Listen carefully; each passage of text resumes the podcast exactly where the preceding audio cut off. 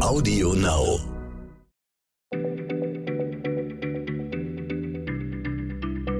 Schneller Schlau, der tägliche Podcast von PM. Hallo liebe Hörer, willkommen bei Schneller Schlau, dem täglichen Podcast von PM. Mein Name ist Stefan Brav, mir gegenüber sitzt Nora Sager, wir sind beide Redakteure bei PM. Und zu PM muss man so viel sagen, wir lieben Tiere. Und natürlich mögen wir die flauschigen Viecher am liebsten. Also ehrlich gesagt, wenn es nach der Redaktion ginge, würden wir uns den ganzen Tag Panda-Babys angucken. Aber Gott sei Dank biegt dann immer Nora um die Ecke und zeigt uns, dass nicht alle Tiere so hübsch sein müssen. Das heutige Tier, Nora, macht dir alle Ehre. Es sieht, sagen wir mal, bizarr aus. Ja, es, es hat ein bisschen Ähnlichkeit mit dem hässlichsten Hund der Welt, äh, wenn ihr den kennt. Irgendwo zwischen äh, Streichelzoo und Geisterbahn. Ähm, es geht ums Fingertier, wird auch Ei-Ei genannt. Es hat ein ziemlich struppiges Fell. Es hat riesige Ohren, wie eine Fledermaus. Und es hat vorne so vier meißelartige Zähne.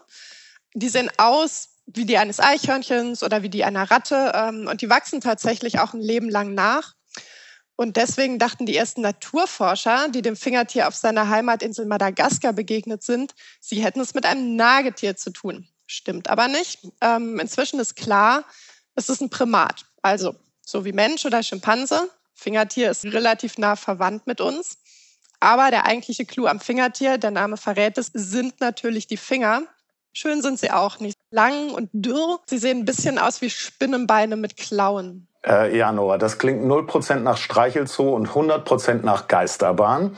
Aber okay, äh, diese Finger hat es nicht zum Spaß entwickelt, nehme ich mal an, ja? Nee, die Finger sind im Grunde das Essbesteck des Fingertiers. Die können zum Beispiel damit äh, Nektar aus Blüten so direkt in ihren Mund schaufeln. Äh, vor allem können sie damit aber Maden in Baumstämmen ausfindig machen und rauspulen. Aber wie macht man denn mit den Fingern Larven in einem Baumstamm ausfindig? Ja, das Fingertier hat eine, hat eine ganz besondere Technik heißt äh, auf Englisch Percussive äh, Foraging, fand ich super. Die orten die Larven mit Klopfzeichen. Also das Fingertier hat äh, in der Mitte quasi einen Superfinger. Der ist besonders dürr und äh, besonders gelenkig. Das mittlere Fingergelenk äh, hat ein Kugelgelenk. Und deswegen kann das Ei-Ei den Mittelfinger überstrecken. Dann kann man sich mal vorstellen, ist äh, auch nicht so eine appetitliche Vorstellung. Aber wenn das Ei-Ei nachts auf Nahrungssuche ist, dann trommelt es mit dem Finger immer so ganz schnell auf morsches Holz und auf Baumstämme. Und wenn es fündig wird, dann äh, nagt es mit seinen vier Meißelzähnen ein kleines Loch in den Stamm und da steckt es dann den Finger rein. Und dann stochert das so ein bisschen rum. Der Finger ist äh, ganz empfindlich. Und wenn es die Made ertastet hat, dann äh, zieht es sie mit Hilfe der Klaue so ganz vorsichtig raus. Und äh, da zahlt sich dann auch das äh, überstreckbare Gelenk wieder aus. Da kriegt man die Larve einfach besser rausgeprokelt. Das hört sich nach einer sehr erstaunlichen Technik an, aber jetzt nochmal nachgefragt, wie hilft denn dieses Getrommel dabei, die Made aufzuspüren? Ich meine, klingt Holz mit Made anders als Holz ohne Made? Lange dachte man, dass das äh, Fingertier die Hohlräume am Klang erkennt. Also die Made frisst sich ja da so durch und hinterlässt wie so ein Tunnel ist auch nicht unwahrscheinlich, dass das Fingertier das hören könnte. Das hat nämlich wahnsinnig feine Ohren.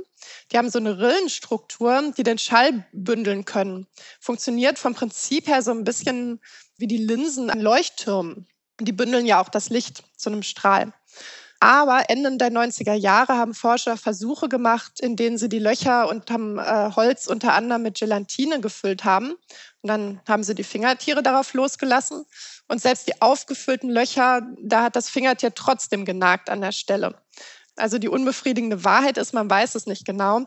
Aber ich finde, ein Tier, das irgendwie so, so rätselhaft aussieht und so, so gnomenhaft wie das Fingertier, ähm, das kann auch ruhig ein paar Geheimnisse für sich behalten. Ja, also Geheimnisse finden wir ja bei PM auch total super. Ne? Also insofern passt das Fingertier perfekt zu unserer Zeitschrift. Nicht hübsch, aber selten. Ich wünsche Ihnen noch viel Spaß beim drüber nachdenken über das Fingertier und bis bald. Tschüss. Tschüss. Schneller Schlau, der tägliche Podcast von PM.